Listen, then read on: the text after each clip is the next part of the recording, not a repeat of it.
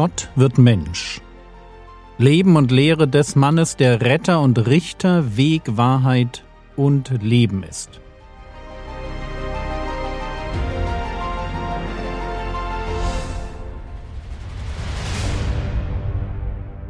Episode 61 Johannes der Täufer Teil 3 Wir sind gerade dabei, den Dienst von Johannes dem Täufer zu betrachten ein Mann, der jahrelang in der Wüste darauf wartet, als Vorläufer des Messias, das Volk Israel auf das Erscheinen ihres Messias vorzubereiten.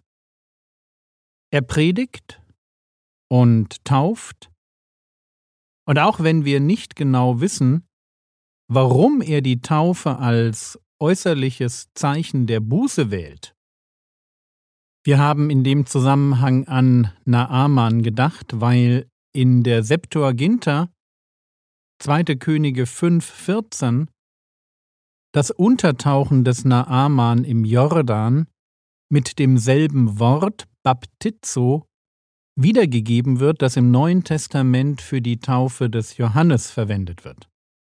Aber ganz ehrlich, wir wissen nicht mit letzter Sicherheit, warum Johannes eine Wassertaufe als Zeichen wählte. Es kann auch einfach sein, dass er Bezug nimmt auf die zeremoniellen Waschungen, die zu seiner Zeit in Israel hoch im Kurs standen.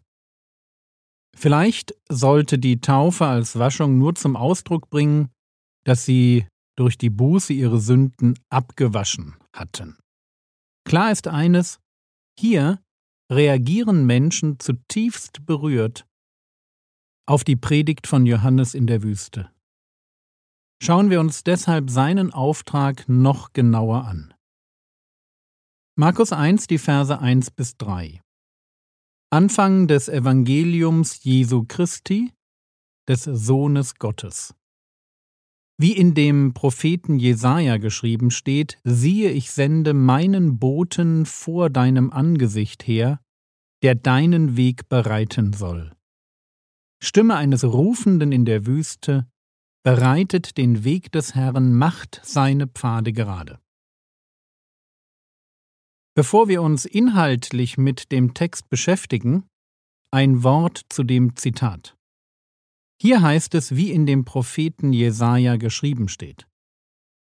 Wer genau hinschaut und seine Bibel kennt, der wird sofort feststellen, dass es sich hier um zwei Zitate von zwei Autoren handelt. Siehe, ich sende meinen Boten vor deinem Angesicht her, der deinen Weg bereiten wird. Das ist aus Maleachi Kapitel 3 Vers 1. Während das Zitat Stimme eines Rufenden in der Wüste bereitet den Weg des Herrn, macht seine Pfade gerade, aus Jesaja 40 stammt. Frage: Warum wird das Zitat von Maleachi Jesaja zugeschrieben? Es heißt ja in Vers 2, wie in dem Propheten Jesaja geschrieben steht. Und die Antwort ist total jüdisch und damit meine ich, sie kommt aus dem Umgang des Judentums mit ihren heiligen Schriften. Und da gibt es zu heute einfach Unterschiede. Und ich verlinke euch dazu einen Artikel in den Fußnoten im Skript. Also, warum kann ich in einer Auflistung von zwei Zitaten, das eine von Maleachi und das andere von Jesaja, Warum kann ich das Maleachi-Zitat dem Jesaja unterschieben? Antwort: Weil es im Judentum akzeptierte Praxis ist, bei einer Sammlung von Zitaten den Autor herauszustellen, der am meisten Ehre verdient. Und zwar deshalb, weil er zu dem Thema, um das es geht, den größeren Beitrag geleistet hat. Und ja, das würden wir heute anders machen. Aber es zeigt halt auch schön, dass unsere Autoren Kinder ihrer Zeit waren. Wenn Jesaja also im Blick auf den Dienst von Johannes den eigentlichen Punkt macht, auf den es ankommt, dann lasst uns noch Lukas Kapitel 3 dazu lesen. Lukas 3, die Verse 3 bis 6. Und er, Johannes der Täufer, und er kam in die ganze Landschaft am Jordan und predigte die Taufe der Buße zur Vergebung der Sünden. Wie geschrieben steht im Buch der Worte Jesajas des Propheten, Stimme eines Rufenden in der Wüste, bereitet den Weg des Herrn, macht seine Pfade gerade. Jedes Tal wird ausgefüllt und jeder Berg und Hügel erniedrigt werden. Und das Krumme wird zum geraden Weg und die holperigen zu ebenen Wegen werden. Und alles Fleisch wird das Heil Gottes sehen. So, das ist jetzt das ausführliche Jesaja-Zitat aus Jesaja 40, die Verse 3 bis 5. So zitiert, wie Johannes der Täufer es wiedergegeben hat. Es ist so etwas wie der Arbeitsauftrag von Jesaja für Johannes. Und auch Johannes selber hat das so gesehen. Als Boten aus Jerusalem kommen, um ihn zu fragen, wer er ist, antwortet Johannes so. Johannes 1, Vers 23 Er, Johannes der Täufer, sprach, Ich bin die Stimme eines Rufenden in der Wüste. Macht gerade den Weg des Herrn, wie Jesaja der Prophet gesagt hat. Also Johannes der Täufer versteht sich selber als die Erfüllung der Prophezeiung von Jesaja 40. Frage, wie erfüllt sich die Prophezeiung? Drei Punkte. Punkt Nummer eins. Er ist definitiv die Stimme eines Rufenden in der Wüste. Einfach dadurch, dass er in der Wüste predigte.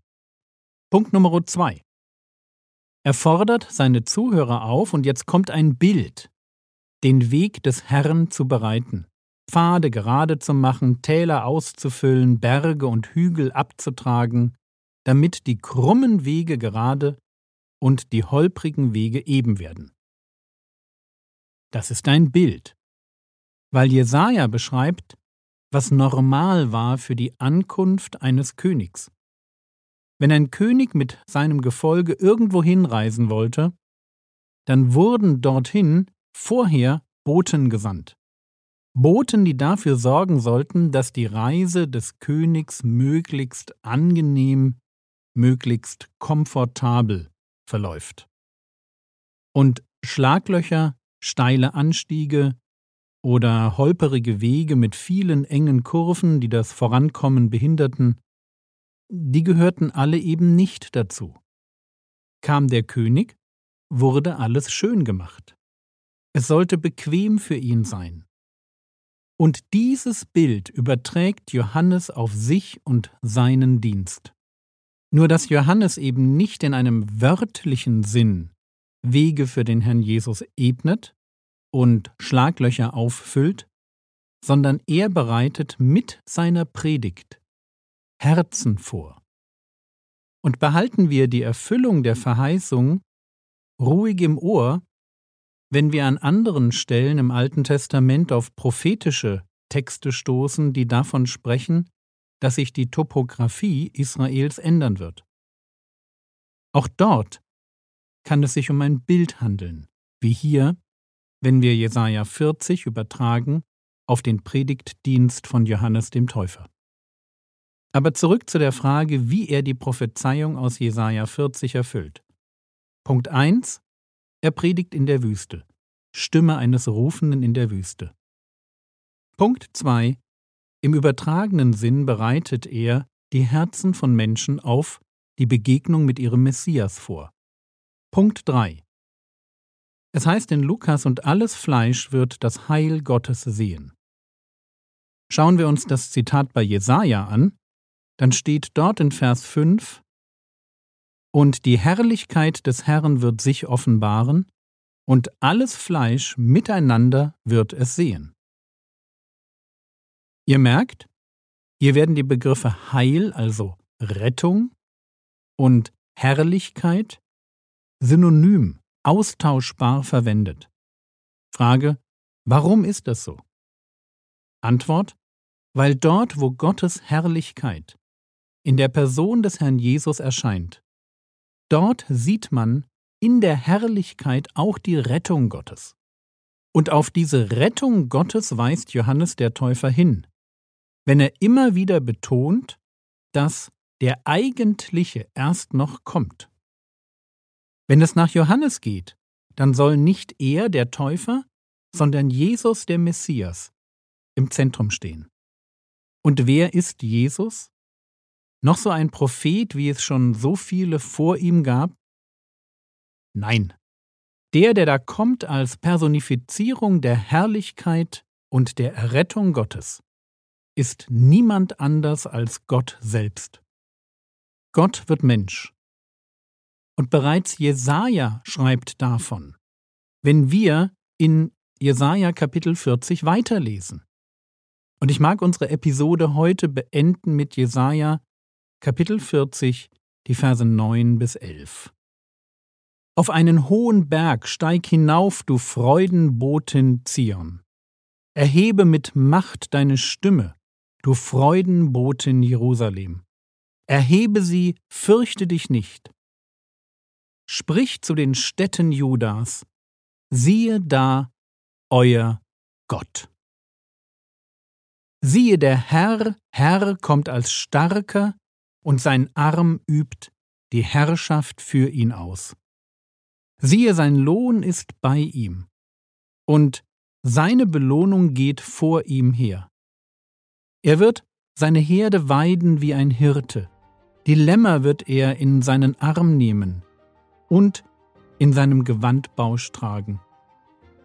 Die säugenden Muttertiere wird er fürsorglich leiten.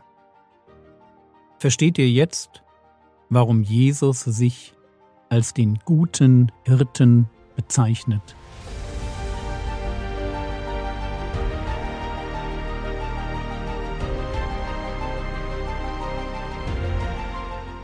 Was könntest du jetzt tun? Lies dir Jesaja 40 zweimal durch und denke über das Gelesene nach. Das war's für heute. Wenn dir der Podcast gefällt, dann schreibe doch drei Leuten, die du magst, eine SMS und mach ein wenig Werbung dafür. Der Herr segne dich, erfahre seine Gnade und lebe in seinem Frieden. Amen.